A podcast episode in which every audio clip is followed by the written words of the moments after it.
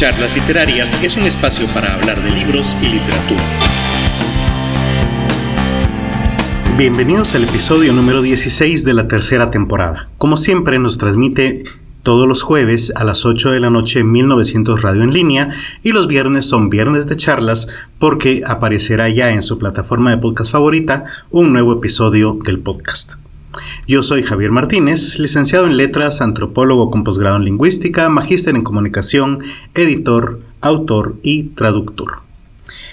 En este episodio vamos a hablar acerca de la historia de la traducción, un oficio íntimamente relacionado con las letras, aunque en Latinoamérica, debo decir precisamente por una falta de mercado literario, la traducción se ha visto más centrada en, aspectos legales, lo que conocemos como traducción jurada, y la traducción literaria se ha visto postergada o hecha a un lado, precisamente porque hay pocos trabajos al respecto.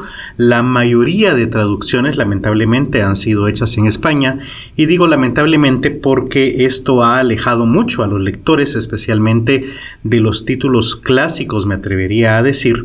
Eh, Debido a la dificultad del lenguaje, los españolismos que sí existen, alguna vez alguien me decía que no existe tal cosa, pero sí, sí los hay, que sería básicamente eh, formas de comunicación exclusivamente de España y que no tienen una difusión más allá de este territorio, como por ejemplo cuando dicen que algo está guay, o por ejemplo ir a por X cosa, son formas de hablar muy exclusivas, muy específicas de, España más bien. Así que sí existen los españolismos, este argumento de que como allá se desarrolló el idioma, eh, no existe una cosa como españolismo, sino simplemente español, pero no es cierto. Actualmente pues la realidad del idioma es que se ha difundido por toda... Eh, todo el, continente hispanohablante, Hispanoamérica, y entonces, pues obviamente, eh, así como hay guatemaltequismos, hay mexicanismos, también hay españolismos. Pero me estoy saliendo un poco ya de la, del tema. De lo que vamos a hablar hoy entonces es de la historia de la traducción. Y esto nos remonta ya a la época antigua, en época de Mesopotamia y Egipto, sabemos que ya existían traducciones. El antecedente más antiguo que tenemos es la famosa piedra Rosetta, que fue encontrada en 1799 en Egipto y que actualmente está en Inglaterra, pero que es un documento eh, en piedra, obviamente, eh, donde un mismo texto está tanto en egipcio jeroglífico, que es el que conocemos, que era un lenguaje mm, de las élites, sacerdotal también, el que hemos visto en las eh, catacumbas y en famosos museos, pero ese mismo texto, que hace referencia a una coronación, si no me equivoco, también está en esa misma piedra, en egipcio demótico, que era mm, más o menos el, habla cotidiana del egipcio de aquella época, que estoy hablando del año mil, perdón, del año 196 a.C., y lo que permitió su traducción, que fue que también estaba el mismo texto en griego. Obviamente, conociendo el griego como se conoce, se pudo ir traduciendo lo que decía los otros eh, jeroglíficos y de tal manera ya se eh, entendió completamente el, el idioma jeroglífico de los antiguos egipcios. También debemos mencionar la famosa Biblioteca de Alejandría, donde se intentó acumular la mayoría de conocimiento en aquella época y recordemos que Alejandría estaba en Asia Menor, por lo que eh, no sufrió, digámoslo así, la persecución cristiana de los primeros años de la Edad Media, donde se destruyó la mayoría de documentación de origen griego y latino sino que de hecho, eh, algo que hoy nos parece un poco mm, raro, pero así fue, fue protegida precisamente por los sabios eh, árabes musulmanes que encontraban fuentes de conocimiento en este tipo de documentos y que de hecho fueron ellos los responsables de salvaguardar mucho de la literatura griega y regresarla años después eh, a Europa a través de de la migración árabe que hubo en España, que por cierto no fue una invasión. Eh, una invasión implica enfrentamientos bélicos. Eh, quitar a la fuerza un territorio. No fue eso lo que sucedió en España.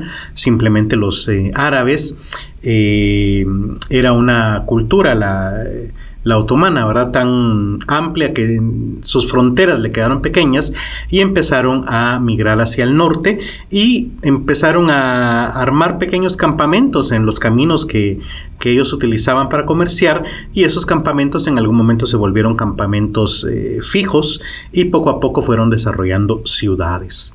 Por lo tanto, no, hubo una invasión bélica como muchas veces lo pinta la historia tradicional de, España. Eh, no necesariamente se reconquistó algo, ya que nunca estuvo en, mano, en manos de reyes castellanos en, este caso. Pero bueno, ese es, es, otro tema muy largo y muy profundo que debatir. Lo que nos interesa acá es que entonces em, entre la Biblioteca de Alejandría se encontraban muchos documentos que fueron salvados por los árabes precisamente. Luego tenemos eh, el tema de la Biblia que, como sabrán, es tal vez es el hilo conductor más importante cuando hablamos de traducción, ya que pues es un documento que ha necesitado ser adaptado y traducido y eh, es ahí donde se ha aplicado al menos desde me atrevería yo a decir desde hace muchos siglos diferentes técnicas y teorías de la traducción. Obviamente, para empezar, la Biblia es el texto más traducido en el mundo, podemos encontrarlo prácticamente en casi todos los idiomas. Y como ustedes sabrán también, no se conserva el libro original, el que haya estado en hebreo o en arameo, dependiendo si hablamos del, del, eh, Antiguo o del Nuevo Testamento. Y eh, esto llevó a una pregunta muy importante. ¿Cómo traducir el mensaje divino? O sea, no solamente estamos hablando de un documento legal, no solamente estamos hablando de un documento literario, muchas veces me preguntan si la, la Biblia fuera literatura o no. Si fuera literatura, estamos hablando de poesía épica, ¿sí? Recordemos que en el texto original debió, o al menos lo que, eh, los eh, extractos que tenemos, por ejemplo, del, eh, de la Torah, está en poesía, está en verso, y es épica en el sentido en que nos narra los orígenes de un pueblo, en este caso el israelí, y también una cuestión de dioses, ¿verdad? Como el bueno, tanto el, Antiguo, el Nuevo Testamento como el, origen del mundo, el, eh, el Génesis, ¿verdad? Eh, entonces, si lo quieren ver como literatura, esa sería su clasificación. ¿Qué es más que literatura? ¿Qué es palabra divina? Bueno, pues eso dependerá de la creencia de cada quien. El punto es que aquellos que se dedicaron a traducirlo, efectivamente, o al menos en las épocas tempranas de la Edad Media, efectivamente creían que era un documento escrito o al menos inspirado por Dios. Así que se preguntaban cómo hacer para traducir este mensaje divino. Sobre todo porque el traductor tiene un poder muy importante durante ese proceso. Si no, recordemos el famosísimo libro Los versos satánicos de Salman Rushdie. Eh, si ustedes no lo han leído, es una lectura completamente recomendable. Básicamente de lo que trata es que mm, Mahoma era analfabeta, esto es un hecho. Eh, Mahoma recibe eh, el Corán a través de dictados, digámoslo así, que le hace el arcángel Gabriel. Esto también es parte de, esta religión. Y Mahoma, al ser analfabeta, se los dicta a un secretario, un escriba. Eh, ahí es donde la, novela toma entra, ¿verdad? Y deja de ser un hecho etnohistórico para pasar a ser una novela ficticia. Este escriba tiene, digámoslo así, una crisis de fe donde empieza a poner en duda si realmente eh, Mahoma recibe o no estos textos directamente del arcángel y entonces empieza a hacer primero pequeños cambios en el texto y Mahoma no se da cuenta. Entonces esto le lleva a tener más y más dudas. El escriba dice, pero si esto se supone que es un texto divino, Mahoma debería darse cuenta que cambié una pequeña palabra por acá, una preposición por allá. Entonces lo lleva a hacer más y más y más cambios hasta que al final, pues ya los cambios son mucho mayores. Eh, por lo tanto, eh, precisamente en, Irán condenan a muerte a, a Rushdie y a cualquier traductor que se atreva a trabajar en esta obra que por cierto, el premio a quien los mate es el, el paraíso árabe, eh, musulmán, perdón, no es lo mismo árabe que es musulmán, árabe es la cultura, musulmán eh, es la religión, el religioso. Entonces ese es el, problema, ¿verdad? En cualquier lugar donde haya alguien que quiera seguir esta eh, o ganarse el cielo de manera inmediata, puede intentar atentar contra la vida de Rushdie o de cualquiera de sus traductores. Recordemos también que durante siglos traducir la Biblia fue prohibido, ¿sí? Por la misma religión católica. Esto precisamente para mantener el poder de su interpretación únicamente en manos de, eh, pues obviamente del clero, Aquí también cabe la pena destacar la importancia de los mormones eh, actualmente en la traducción. Como ustedes saben, em, John Smith recibe también unas tablas de oro y eh, una de las indicaciones que recibe, si no me equivoco, también del arcángel Gabriel, de esa parte no estoy seguro, el punto es que sí recibe la instrucción divina de que debe traducir el libro del mormón a todas las lenguas del mundo, o todo, sí, todas las lenguas del mundo, lo cual... Em, al tomarlo de manera literal, lleva a que los mormones obviamente empezaron traduciéndolo en idiomas eh, ampliamente dominados, ¿verdad? El francés, el bueno, en inglés ya estaban, eh, francés, alemán, italiano, etcétera. Pero una vez cubren esos idiomas, empiezan con idiomas más alejados y eso lleva también a cierto trabajo en, bastante interesante, al menos les he comentar el caso de Guatemala, donde muchas de las primeras gramáticas escritas eh, en idiomas mayas fueron creadas precisamente por mormones que intentaban conocer los idiomas mayas, el cachiqué, el tztujil, el quiché, el quechí, para traducir el libro del mormón. Aquí quiero aclarar una cuestión. Si bien estos idiomas no tenían una gramática escrita, impresa, todo idioma tiene una gramática, ¿sí? Que implica tener una coherencia sintáctica, morfológica, con la que, que los hablantes conocen muchas veces de manera inconsciente para estructurar su lenguaje y así lograr comunicarse. Todo idioma, no importa qué tan nuevo, qué tan viejo sea, eh, qué tan conocido o desconocido sea, todo idioma, mientras sea un idioma del ser humano, tiene gramática. Que ésta esté descrita en un libro, impresa y difundida esa es otra historia y la verdad es intrascendente. Hago la aclaración porque aquí en Guatemala, durante muchas décadas en que estuvo de moda el indigenismo como un movimiento de investigación social, hablo de alrededor de 1930-1960, se tenía la idea que eran idiomas solo aquellos que tenían una gramática publicada, como el español, y se le llamaba lengua a los idiomas mayas precisamente porque carecían de un documento como estos y entonces se aducía, se suponía que eran una especie de idiomas poco evolucionados. ¿sí? Esta idea del evolucionismo social ha quedado atrás eh, hace muchos, muchos años, al menos en Europa desde inicios del siglo XX, eh, y nosotros ya deberíamos tener esta idea bastante clara hoy, 2022, pero hay gente que todavía tiene esta idea de que hay idiomas más evolucionados que otros, pero no es cierto, todos los idiomas son exactamente iguales entre sí en cuanto a su valor de poder comunicarse. ¿sí? Entonces, eh, todos son idiomas, todos son lenguajes, y no importa si tengan o no una gramática. Pero retomando, los mormones fueron de los primeros en estudiar la gramática de los idiomas mayas y ponerla por escrito y publicarla, logrando de esta manera desarrollar materiales, eh, además, eh, pedagógicos que posteriormente fueron adoptados precisamente por los jesuitas y eh, ellos toman más fuerte la producción de materiales educativos, concretamente en Guatemala les hablo de la Universidad Rafael Andívar, y de tal manera que em, difunden eh, a nivel de, la escuela primaria libros, afiches, documentos educativos, así que hubo una gran generación allá por 1900 70, 80 de personas mayas eh, que fueron educadas bajo este paradigma. Posteriormente, eh, algunos de ellos estudiaron lingüística, le hicieron críticas a este sistema jesuita heredado de los mormones, o comprado, creo que de hecho fue comprado, y eh, hicieron su propia propuesta.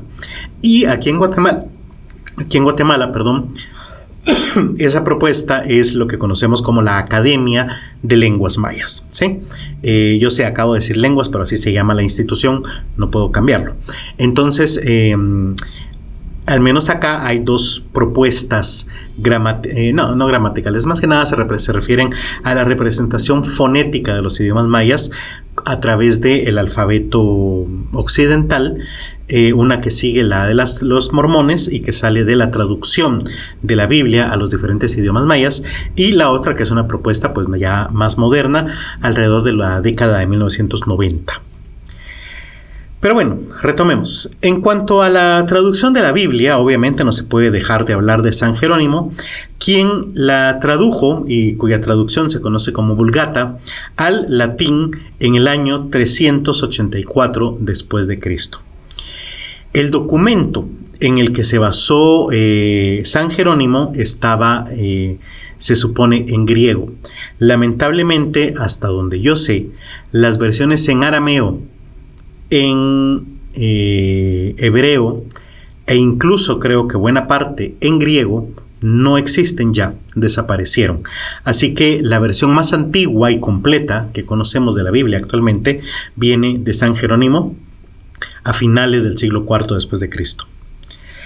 Este personaje, San Jerónimo, perdón, distinguía entre la traducción profana y religiosa. Eh, en otras palabras, hay una diferencia.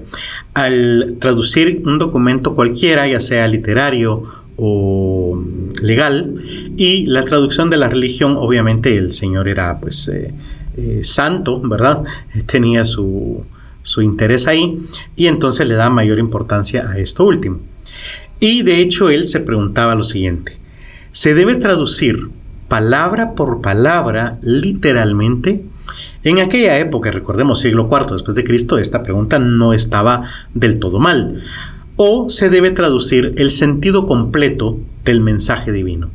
En otras palabras, ¿qué tanto debo apegarme al documento original? O de otra manera, debo traducir el sentido que tiene. Bueno, y esto nos lleva a un problema que todos conocemos hoy precisamente eh, en esta obra muy famosa, El Código da Vinci de Don Brown, donde precisamente todo el argumento se basa en este problema planteado por San, San Jerónimo. Resulta que la palabra hebrea o aramea, no sé, para esposa y amiga es la misma de tal manera que en el documento original no se pudo haber diferenciado si María Magdalena era esposa o amiga de Jesús. ¿Sí? Entonces, obviamente, San Jerónimo elige eh, traducirlo como amiga, compañera, eh, discípula, en último, en el mejor de los casos, pero nunca como esposa.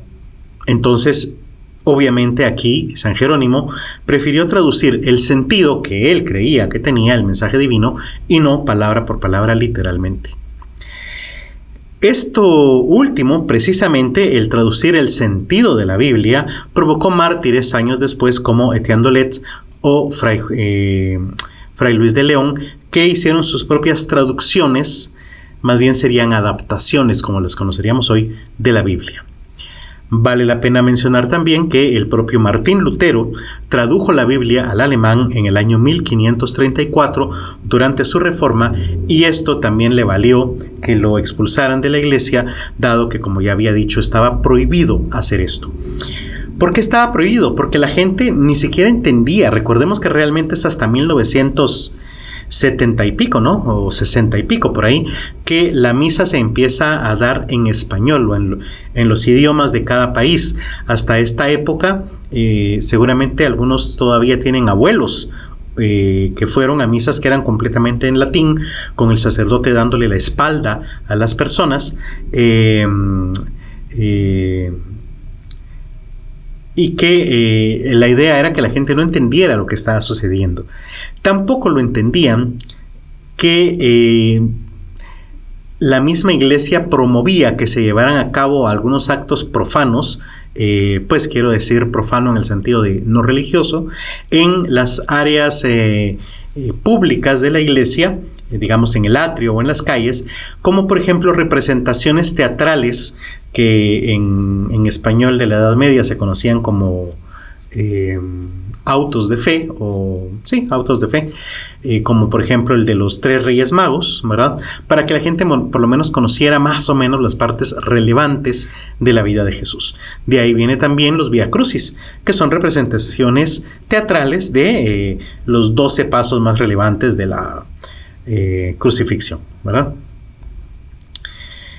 Siempre eh, en la Edad Media vale la pena mencionar el uso relevante del latín eh, para fungir como una especie de lengua franca entre los distintos idiomas que iban surgiendo.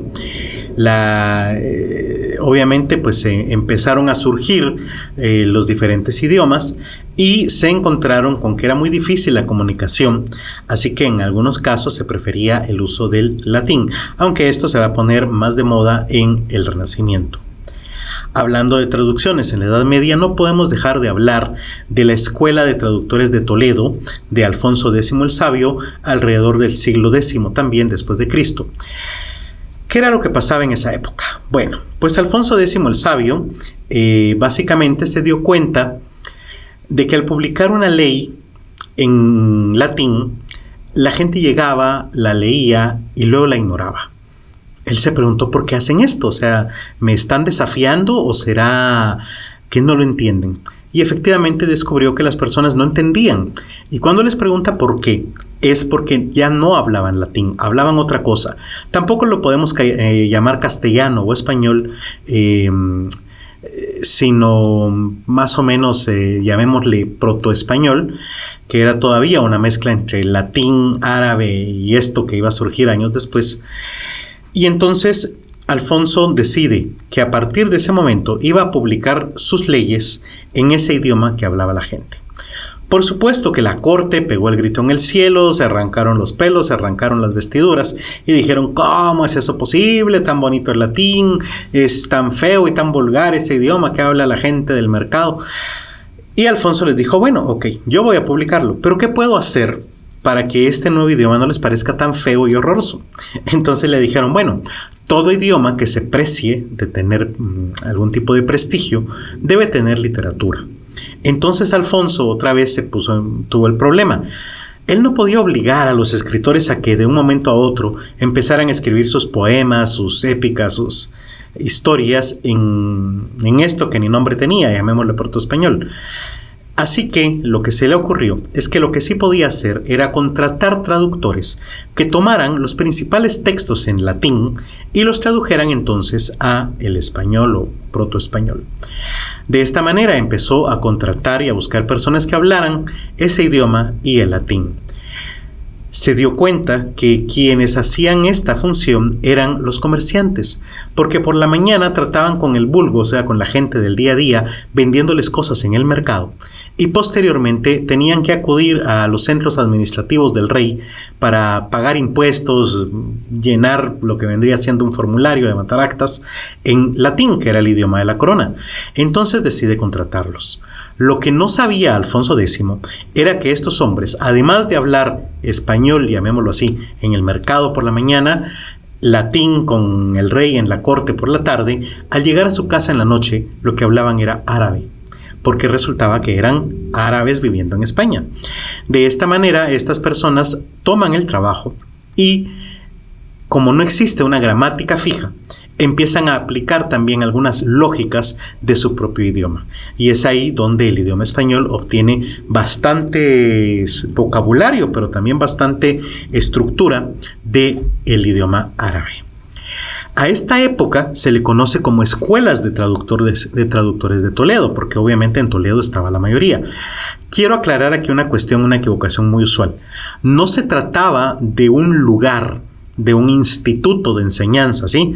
Sino que se refiere a la palabra escuela como una, una moda, un modo, una forma de traducir, ¿sí?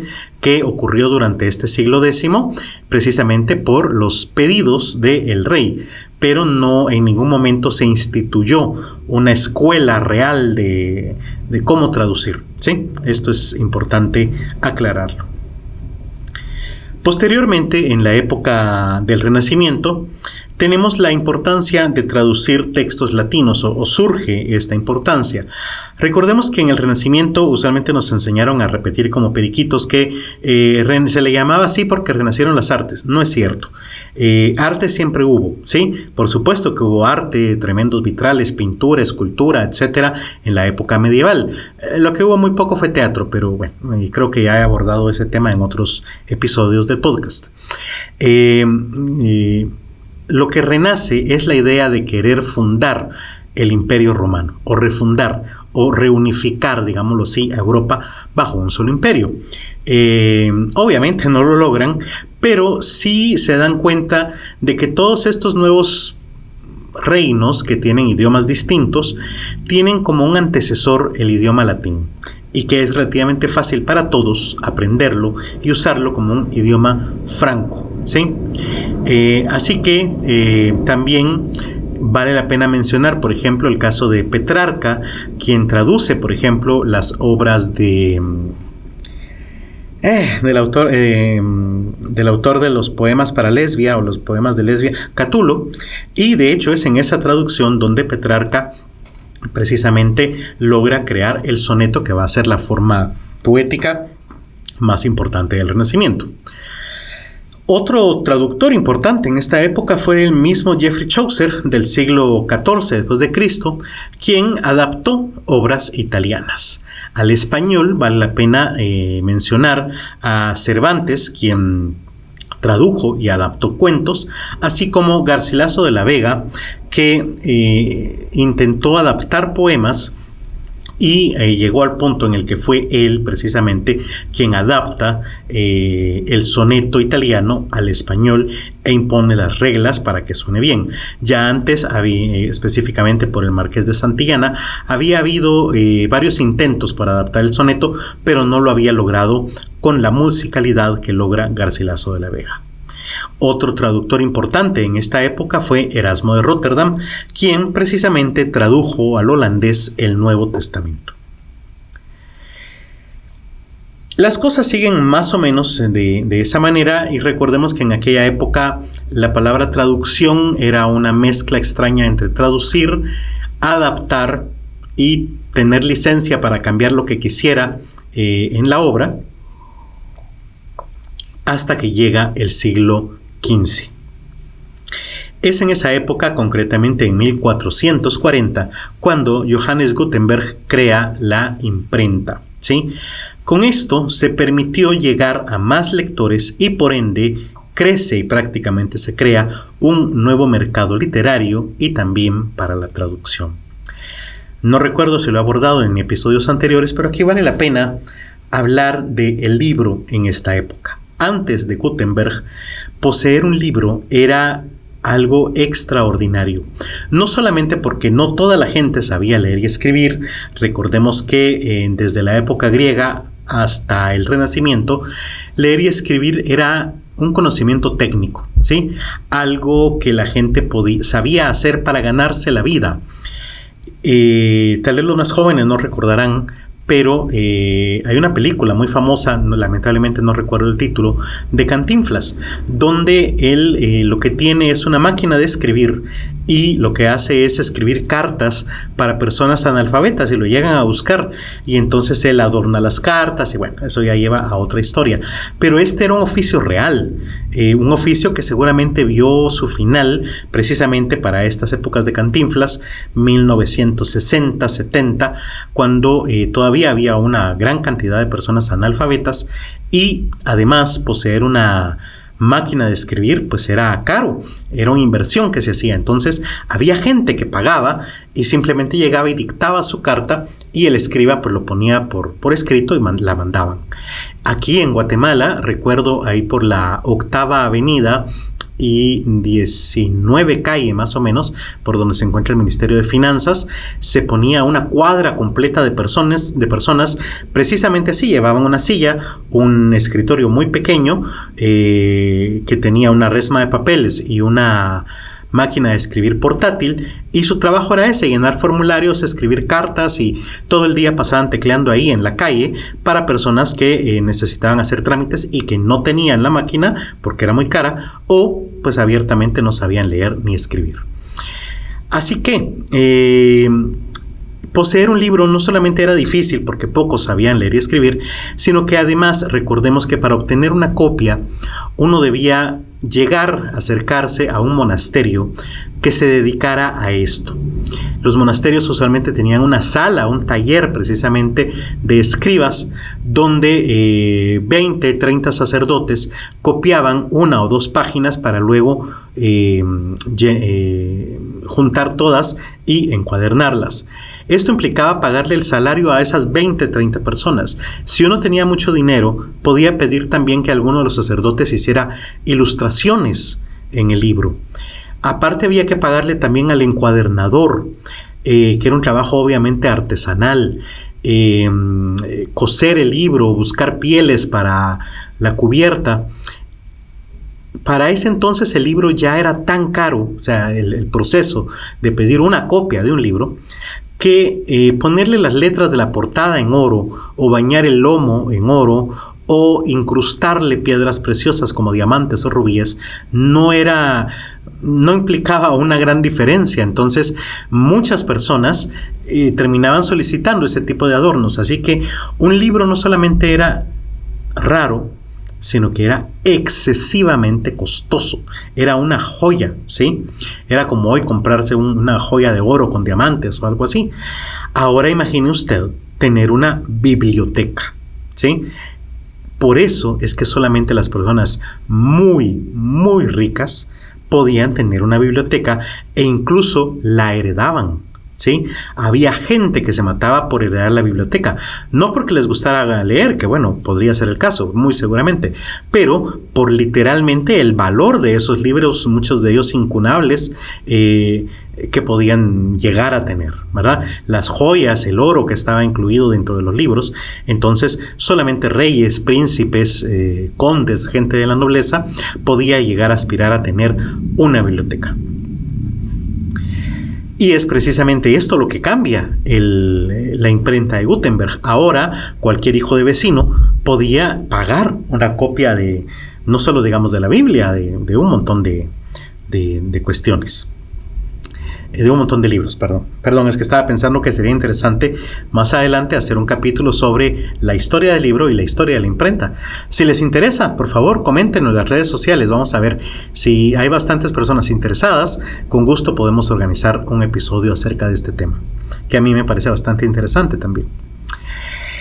El punto es que una vez creado este mercado gracias al invento de Gutenberg, llegamos al fin al siglo XVII, donde ya claramente tenemos un mercado literario. Un mercado que, por cierto, comienza en Francia con adaptaciones, ¿sí? Básicamente esas adaptaciones, más que traducciones, lo que buscaban era que el lector entendiera en su contexto cultural lo que leía, ¿sí? Eh, imaginemos un... Eh, ¿Cómo se llama este? Eh, Romeo y Julieta, que en el caso de Guatemala podría ser que hablen de voz de una manera cotidiana, donde en vez de espada podrían tener un verduguillo, por ejemplo, no sé, algo más lamentablemente cerca de nuestra realidad actual que de la distancia cultural y temporal que nos implica Romeo y Julieta. Eh, de hecho, en aquella época, siglo XVII, se enfatizaba en la traducción debe ser bella y no fiel. Esto es algo muy relevante porque se buscaba que la, el texto literario, el texto traducido, fuera hermoso, que incluyera eh, muchos tropos, muchas figuras literarias, aunque no estuvieran en el original. Por lo tanto, no había ese compromiso que hoy conocemos del traductor con el texto, sino que el compromiso era con entregar una obra hermosa. que muchas veces terminaba alejándose, obviamente, del original. Imagínese usted, si como traductor le piden adaptarlo al lenguaje actual, adaptarlo al contexto cultural actual y además hacerla más bella que el original, que por supuesto recordemos que el más bella es bastante subjetivo y cultural además, entonces terminamos con adaptaciones que mm, la verdad resultan bastante lejanas del original. En el siglo XVIII, los traductores intentaron hacer que los autores clásicos hablaran como un hombre de la época, y para ello omitían o cambiaban ya abiertamente lo que quisieran. En otras palabras, lo que hacían era inspirarse en el original y escribir su propia versión, su propia adaptación, completamente diferente a la original. De tal manera, tenemos mm, traducciones, muy entre comillas, de John Dryden, de Virgilio, o, por ejemplo, las eh, traducciones, otra vez entre comillas, de Alexander Pope, eh, que hizo de las obras homéricas. en el siglo XIX cambió la percepción y se enfocó en traducciones apegadas al texto original.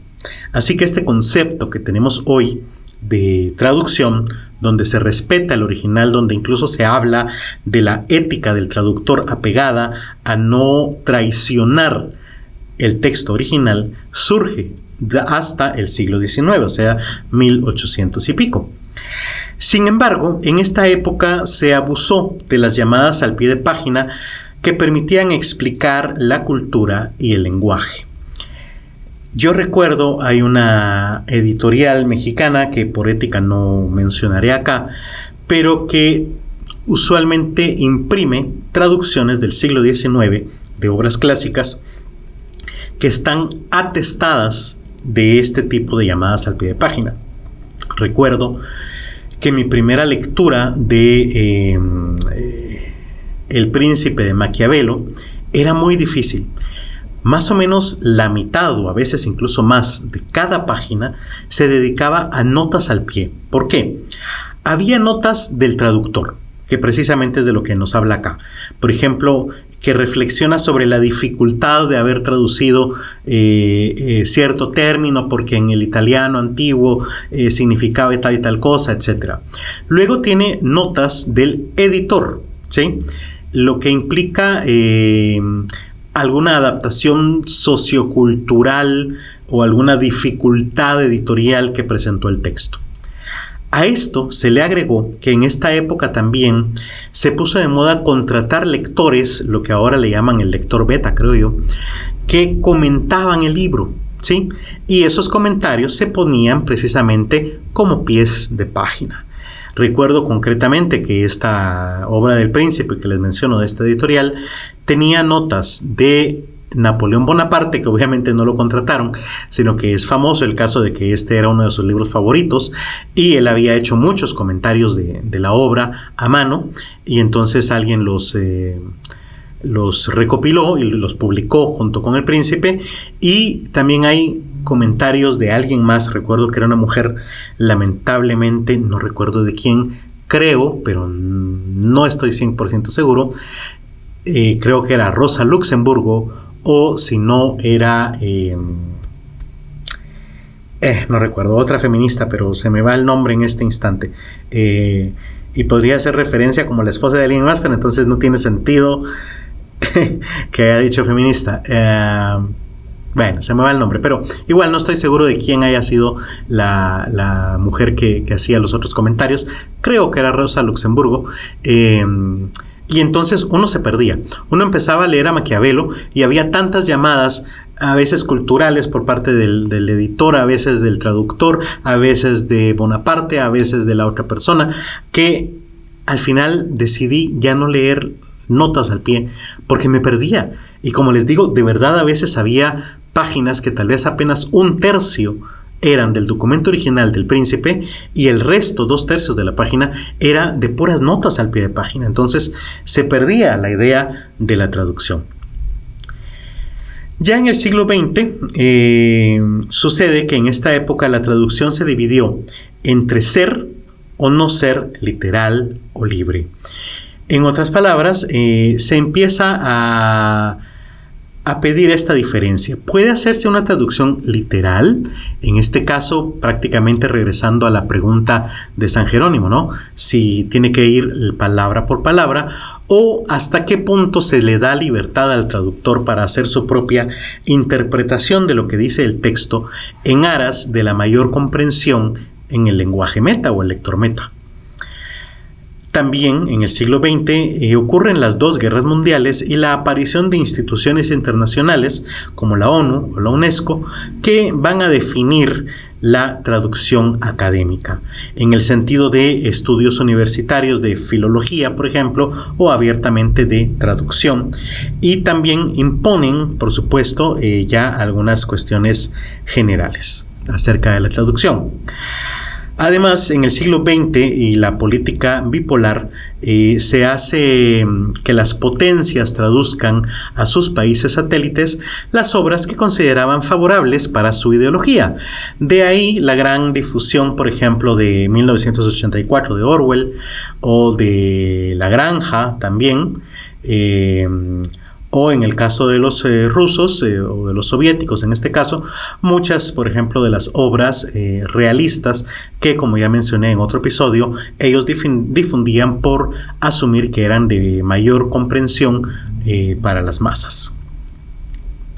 Es en el siglo XX también cuando Jacobson, el famoso lingüista, afirmó que la poesía, por definición, es intraducible, debido a los aspectos formales del texto. Em, traducir un poema es prácticamente imposible, como dicen Jacobson, por la musicalidad, por el sentido. ¿Por qué por el sentido? Porque culturalmente el sentido va a cambiar. Si es un poema la muerte, podríamos muchos pensar, bueno, por la, muerte siempre nos va a llevar a una idea de dolor, de abandono. Y no es cierto, dependiendo de la cultura, ¿sí? Puede ser algo incluso alegre, un pasar a otra vida, un, término del viaje, eh, un momento de reflexión, aunque no de tristeza, depende, ¿verdad? Entonces, el sentido es intraducible. Eh, la musicalidad es intraducible porque obviamente no puedo mantener yo eh, el mismo tipo de verso con los acentos y eh, la métrica en el mismo lugar de un idioma al otro. Sería prácticamente imposible. Bueno, es imposible, ¿verdad? Entonces, también el uso de ciertas figuras al estar traduciendo se vuelve una misión pues, eh, más allá de lo que puede hacer el mejor de los traductores. ¿sí? Y vale la pena también mencionar que ya a finales del siglo XX e inicios del siglo XXI, ¿verdad? Tenemos eh, la introducción de la tecnología en, este, en esta profesión.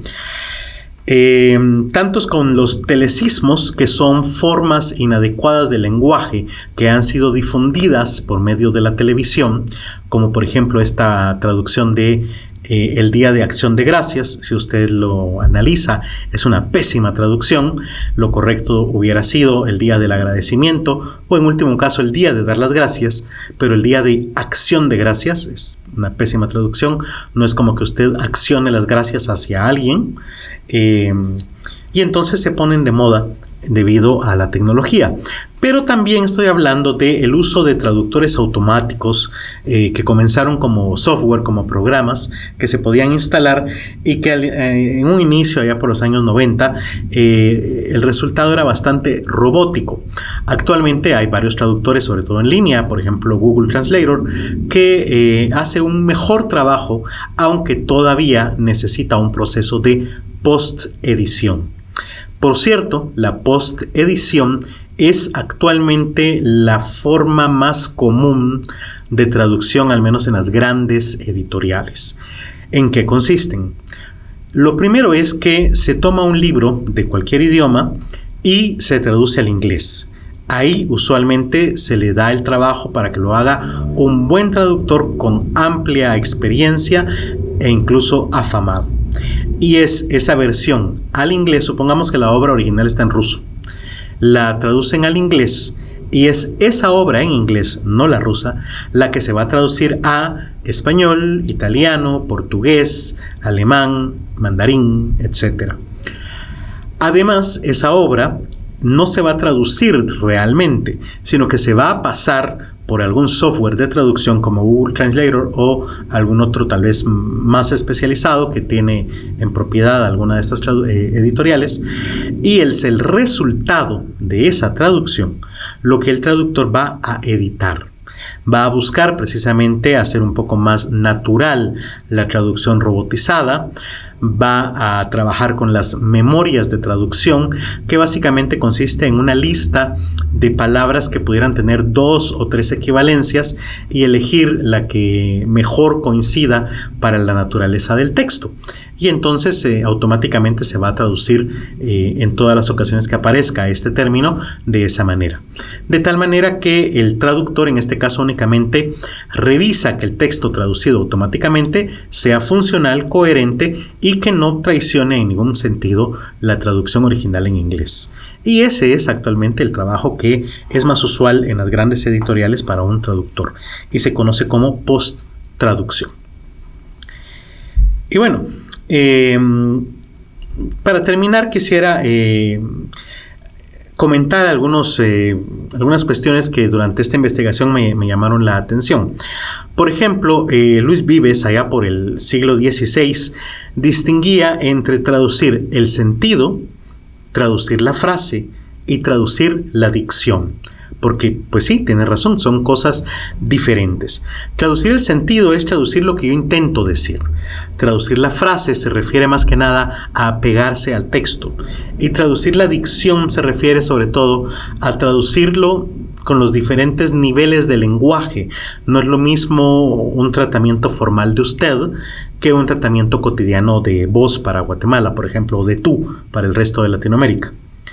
Fray, perdón, Fray Luis de León, también en el siglo XVI, hablaba más bien de trasladar ideas.